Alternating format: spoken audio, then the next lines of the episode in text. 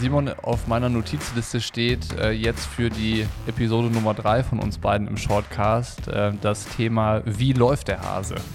Erklär doch mal bitte, was wir uns dabei gedacht haben. Worum geht's? Ja, es geht darum, wie der Hase läuft. Ähm nee, also ich werde relativ oft und relativ viel gefragt, so ja, wie ist denn das alles eigentlich so? Bist du dann da einfach irgendwie dabei oder buchen dich die Athleten oder wie ist das? Ähm, so wie funktioniert das alles so von A bis Z von, ich sag mal von auch natürlich Thema Wirtschaftlichkeit, Geld verdienen, bis hin zu, lebt man dann da zusammen, ist man irgendwie befreundet, wie einfach so, ich sag mal, dieses ganze mal ganz hart gesagt, ähm, Geschäftsmodell Triathlon-Content für Fotografen. Wie funktioniert es, dass man davon auch ähm, dann seinen, ja, seine Brötchen verdient? Und wie funktioniert es? Also ich finde das auch äh, immer wieder interessant, mit Leuten drüber zu sprechen und auch so zu merken, dass häufig ein ganz falsches Verständnis davon da. Also ähm, dass es dann entweder so ist, dass Leute glauben, das ist eh nur so, ja, Hobby, was man da macht. Man kann damit ja kein Geld verdienen, das geht ja gar nicht. Oder dass Leute halt äh, genau ins andere Extrem denken und sagen, oh, Social Media und Fotos, das ist ja die Währung schlechthin aktuell, damit verdient man sich dumm und dusselig, da gehen alle Budgets hin von allen Marken und sowas. Ähm, die Wahrheit liegt wahrscheinlich irgendwo in der Mitte, aber du kannst es berichten. Also wie läuft der Hase für dich? Ja, das mit die Wahrheit liegt irgendwo in der Mitte ist ähm, gar nicht so falsch. Ich habe ja, ich habe da auch einfach so für mich ähm, meinen Weg irgendwie finden äh, müssen. Ich weiß jetzt nicht, wie es andere ähm, Fotografen machen. Ich glaube, jeder findet da so ein bisschen seinen eigenen Weg. Die die, der eine ist ja vielleicht ein bisschen kommerzieller unterwegs und macht mehr einfach große Kampagnen für Firmen und jetzt so wie ich, ich arbeite auch ganz gern mit Athleten halt einfach persönlich zusammen. Das ist mir einfach so das Liebste, so das, das ganze Reportage dieses Begleiten, ähm, was wir jetzt auch in St. George gemacht haben, ähm, da stehe ich halt einfach extrem drauf. Das ist so voll mein Ding. Und da habe ich auch erstmal so meinen, meinen Weg finden müssen. Und ähm, ich sehe mich total immer so im Boot mit den Athleten, ähm, dass ich quasi, ich will den Athleten helfen, ähm, contentmäßig irgendwie vorwärts zu kommen ähm, und ich schaue dann mit den Athleten quasi ein bisschen zusammen, okay, wie können wir das Ganze auch finanzieren, ähm, weil das ist ja schon auch einfach ein wichtiges Thema dann und das heißt, du sagst jetzt nicht zum Athleten, wenn ich bei dir mitkomme, dann möchte ich von dir x Euro dafür haben, sondern äh, du versuchst dann irgendwie über die Sponsoren oder das Netzwerk von dem Athleten deine Arbeit finanzieren zu lassen. Äh, oder wie ist das zu verstehen? Ja und nein. Also ähm, ich lass uns mal so ein, lass uns mal so ein Fallbeispiel vielleicht durch, ähm, durchgehen, sonst wird es vielleicht ein bisschen verworren. Ähm, ich lerne Athlet XY irgendwo ähm, auf einem, auf einem Wettkampf irgendwo kennen. Wir haben irgendwie da das erste Mal Kontakt. Ähm, ich mache irgendwie da ein paar Fotos von ihm. Wir quatschen irgendwie kurz mal zufällig und ähm, ich schicke ihm die Fotos. Er kann die verwenden und posten und dadurch haben wir irgendwie so einen Kontakt und dann haben wir, schreiben wir ein bisschen über Instagram und er hat irgendwie Lust, er sucht jemanden für, für Content, für Fotos und will da einfach vorwärts kommen. Und genau, dann sage ich ja, hey, klingt irgendwie voll gut, ähm, habe ich auf jeden Fall ähm, Bock drauf, wenn das halt eben auch für mich interessant ist. Und dann ist es ja, merkt man schon, ist es eher so, dass er halt einmal einmal einen Tag irgendwie einmal was machen möchte oder ob es irgendwas längerfristiges ist. Und wenn es jetzt so ist, okay, so einmal einen Tag von morgens bis abends einfach äh, Content, Fotos, Fotos, Fotos, Fotos, was irgendwie nur geht, vielleicht noch ein, zwei kleine, ein, zwei kleine Videos, ähm, dann ist es schon sehr, sehr okay, also ein Tag ähm, kostet irgendwie Summe X, ähm, müssen wir halt gucken, ob du das halt aus eigener Tasche bezahlst oder ob irgendein Sponsor von dir Lust hat, ähm, da irgendwie äh, mit unter die Arme zu greifen, dann können die die Fotos auch verwenden. Ähm, das ist so, so, ein, so ein Abwägen. Und wenn es jetzt was längerfristiges ist, dann ist es ja alles entscheidend, dass das menschlich auch funktioniert, dass man irgendwie zusammenpasst, dass das äh, rund läuft. Und dann sage ich immer, komm, ähm, wir machen mal für so einen kleinen Pauschalbetrag für seine Aufwandsentschädigung. Ich komme mal einen halben Tag bei dir zu Hause vorbei. Ähm, wir, ich komme mal irgendwie zu einem Laufen mit oder gehe mal mit zum Schwimmen. Ähm, wir machen mal so ein klein bisschen was. Wir halten das budgetmäßig so im Rahmen, dass das für dich äh, einfach irgendwie machbar ist.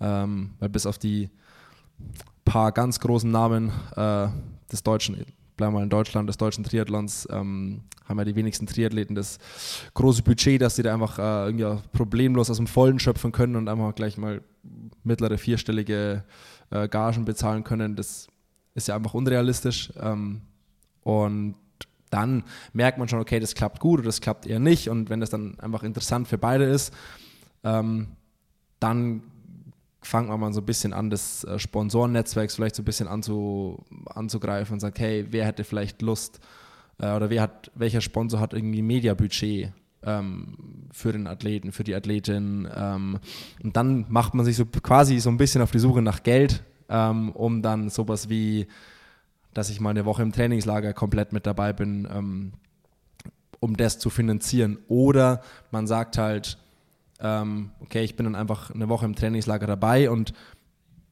die und die Sponsoren von dir sind sowieso schon Kunden und man macht dann quasi, dann mache ich einen Deal mit den Sponsoren und sage, hey, okay, ähm, ich bin da und da eine Woche im Trainingslager ähm, und dann haben die Sponsoren quasi die Möglichkeit, ähm, bei mir Content zu kaufen, sag ich mal. Ähm, oder ich sagen, okay, wir hätten gerne ein Video mit der und der Produktlinie ähm, irgendwie aus dem Training. Ähm, dann können die das bei mir buchen quasi und dadurch wird das Ganze dann finanziert und alles, was halt dann noch so mitkommt, der ganze Content von der ganzen Trainingswoche, der läuft dann da quasi einfach so mit und finanziert wird das Ganze dann quasi durch ähm, diverse Sachen, die Sponsoren dann ähm, buchen. Das ist immer so ein, es gibt nicht das Schema F, das ist immer so ein, so ein Gucken, aber ich sage halt immer, ich will an den Athleten selbst ähm,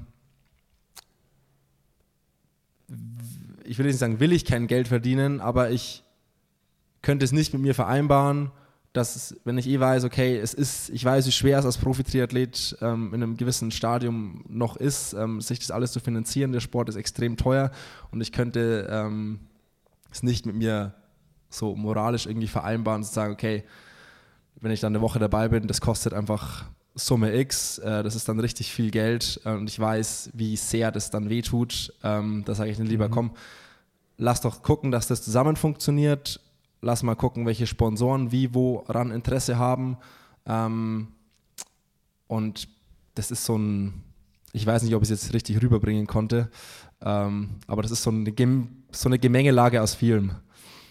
Ich, ich verstehe es so, dass, äh, dass du sagst, es gibt halt für dich natürlich äh, das Bedürfnis, Geld zu verdienen, weil es dein Job ist. Du kannst es nicht umsonst machen, zumindest nicht immer. Also vielleicht ist es am Anfang so ein bisschen Zeitinvest, dass man gehen muss, dass du ja auch, was du ja auch gemacht hast oder teilweise noch machst, um zu sagen, so ich gehe erstmal in Vorleistung, ich zeige mal, was ich kann, dann hat man so ein Portfolio, man kommt irgendwie in diese Nische Triathlon-Sport rein, immer mehr Athleten sehen das, immer mehr Veranstalter sehen das, immer mehr Sponsoren sehen das und dann erweitert sich ja auch so der potenzielle Kundenkreis. So und ähm, ich glaube, wenn man die Motivation hat, das so zu machen, dann ist das auch ein relativ ähm, erfolgsversprechender Weg, weil der Bedarf an Content, der ist ja so groß, wie er in den letzten Jahren oder wie er noch nie war. So, der ist immer noch gewachsen über die Jahre und ich würde sagen, mittlerweile ist es so, ähm, Foto, Video, das braucht jeder. Das gehört mittlerweile dazu, wenn man Profi ist. Sprechen wir auch nochmal separat drüber. Das Thema haben wir auch noch irgendwie auf der,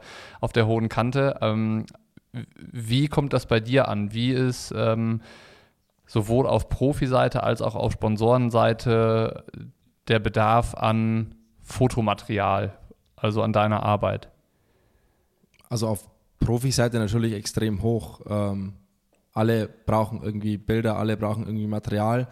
Ähm, auf Sponsorenseite ist es tatsächlich ganz unterschiedlich. Es gibt Sponsoren, die haben gar keine Lust, irgendwie groß Geld dafür auszugeben, weil sie irgendwo ja irgendwo dann auch was ganz Günstiges herkriegen von irgendeinem anderen, irgendeinem anderen Fotografen vielleicht. Ähm, dazu habe ich gleich noch einen, Einwand. Ähm, aber es gibt dann schon auch Sponsoren, die, die wahnsinnig motiviert ähm, sind und, und richtig Lust auf coolen Content haben und dann sagen so, hey, voll geil, dass du irgendwie eine Woche im Trainingslager bist. Ähm, mach uns doch mal einen mach uns doch mal ein Pauschalangebot ähm, so quasi all in, äh, dass du, was kostet es, wenn wir aus der Woche maximal irgendwie sechs verschiedene Videos zu dem Thema, zu dem Thema und alle Fotos und die dann da richtig extrem Bock drauf haben und wo ich die Sachen dann auch ständig auf Instagram bei denen sehe und die Werbung damit schalten und, und die, die, das, die den Athleten richtig aktivieren tatsächlich. Und was halt in meiner Meinung extrem wichtig ist, weil viele, ich glaube, viele Sponsoren sponsern Athleten und aktivieren das gar nicht wirklich.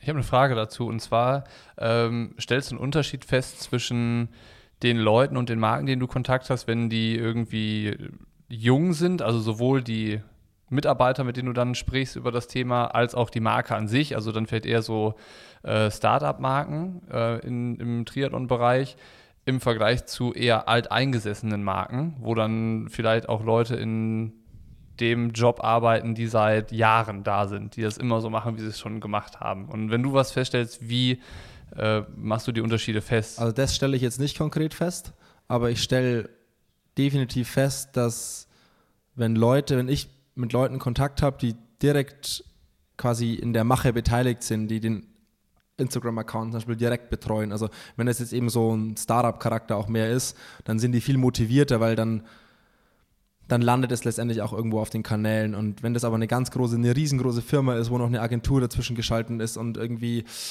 ja, dem, es muss da noch abgeklärt werden und da noch abgeklärt werden und darüber gesprochen werden, dann, das sind irgendwie 10.000 Instanzen dazwischen und letztendlich, äh, das dauert dann irgendwie sechs Wochen und dann ist der Zug irgendwie lang vorbei und ähm, also kleine mittelständische, ähm, ich kann mal, keine Ahnung, zum Beispiel, man kann Ryzen mal ähm, mal als Beispiel nennen. Ich glaube, Ryzen kennt jeder und ähm, ich kann mal ein ganz großes, dickes Lob an die Leute von Ryzen aussprechen. Die ähm, sitzen irgendwie, die, die haben extrem Bock, die, die machen selbst unglaublich coolen Content und sind auch so in der Zusammenarbeit wirklich genial und äh, da sieht man die Sachen dann auch sofort und da macht es einfach richtig Laune.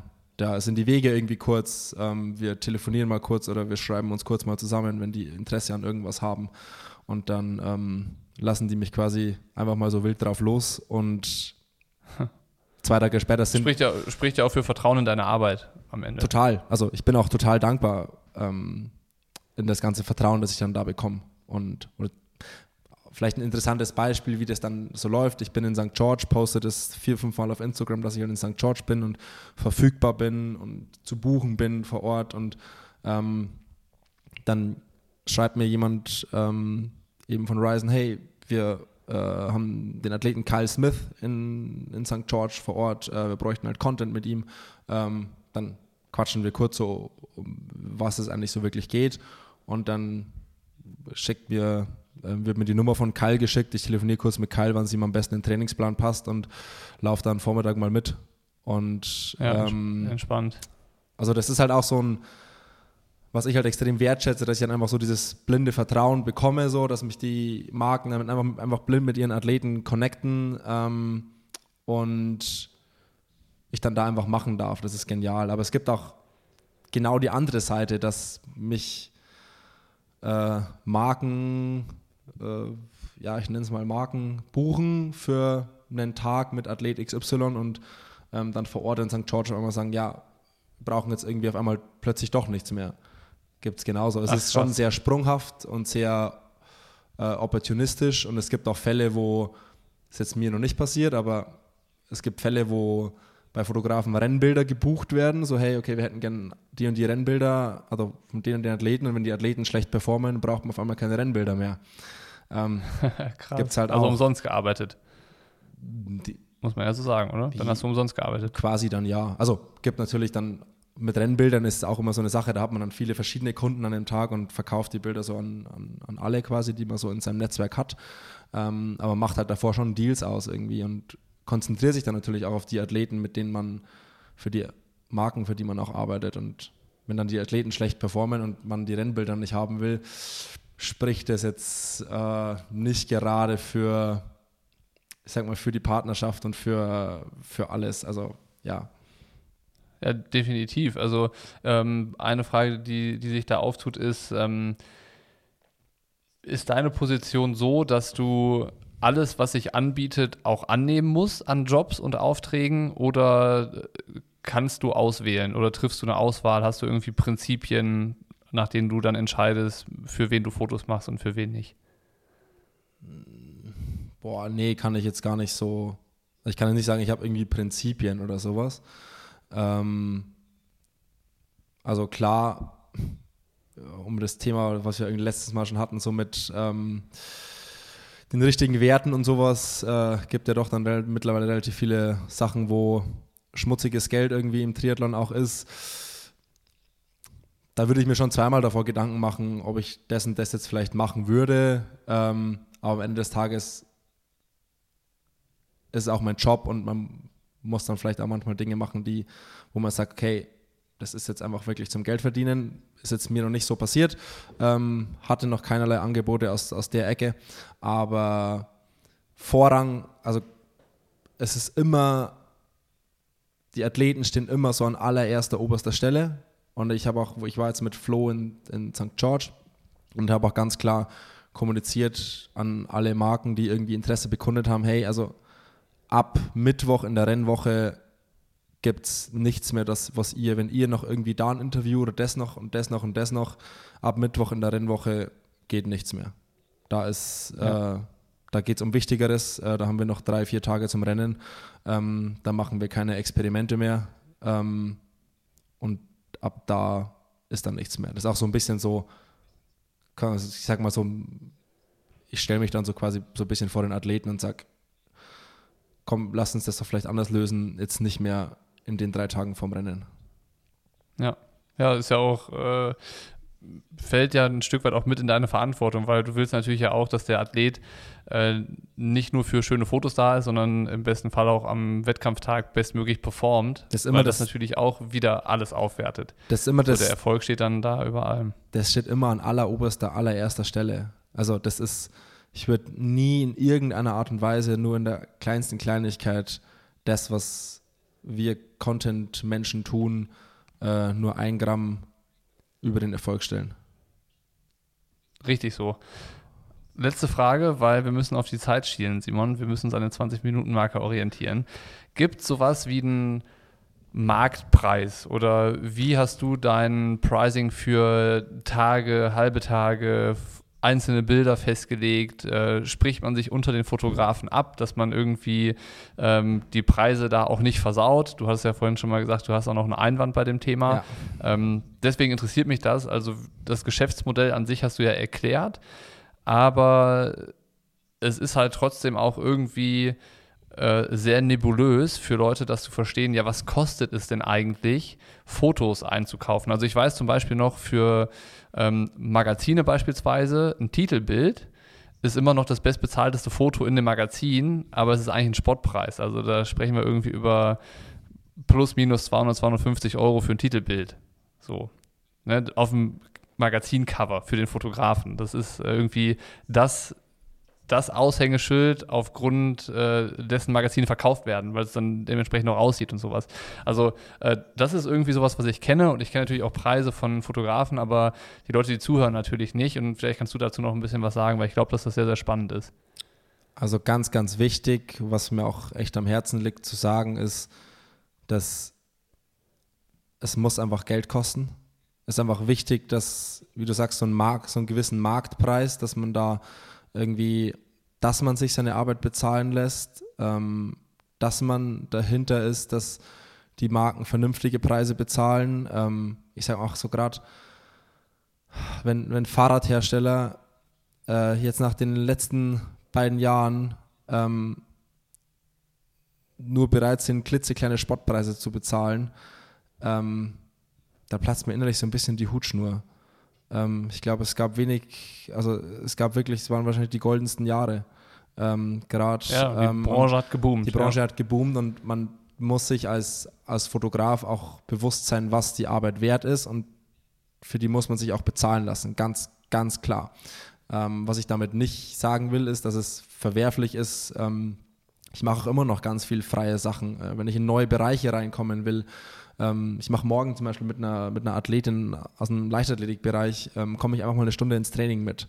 Ähm, ich habe dir auf Instagram geschrieben, weil ich halt da mal irgendwie Lust darauf hätte und jetzt bin ich morgen einfach mal eine Stunde mit dem Training dabei und wir machen einfach mal was und einfach mal nur so für, für mein Portfolio, für mich, ähm, für, für ihre Kanäle, einfach nur so. Das ist extrem wichtig und diesen Hunger muss man sich auch immer beibehalten. Aber sobald es dran geht, dass Marken Dinge verwenden für ihren werblichen Vorteil, um letztendlich mehr Produkte damit zu verkaufen, muss das unbedingt Geld kosten. Und ähm, ich habe keine Ahnung, was so der Marktpreis von Bildern ist, muss ich auch ehrlich sagen, ähm, im Triathlon. Ich habe so für mich mein, man hat sich da so Stück für Stück rangetastet irgendwie.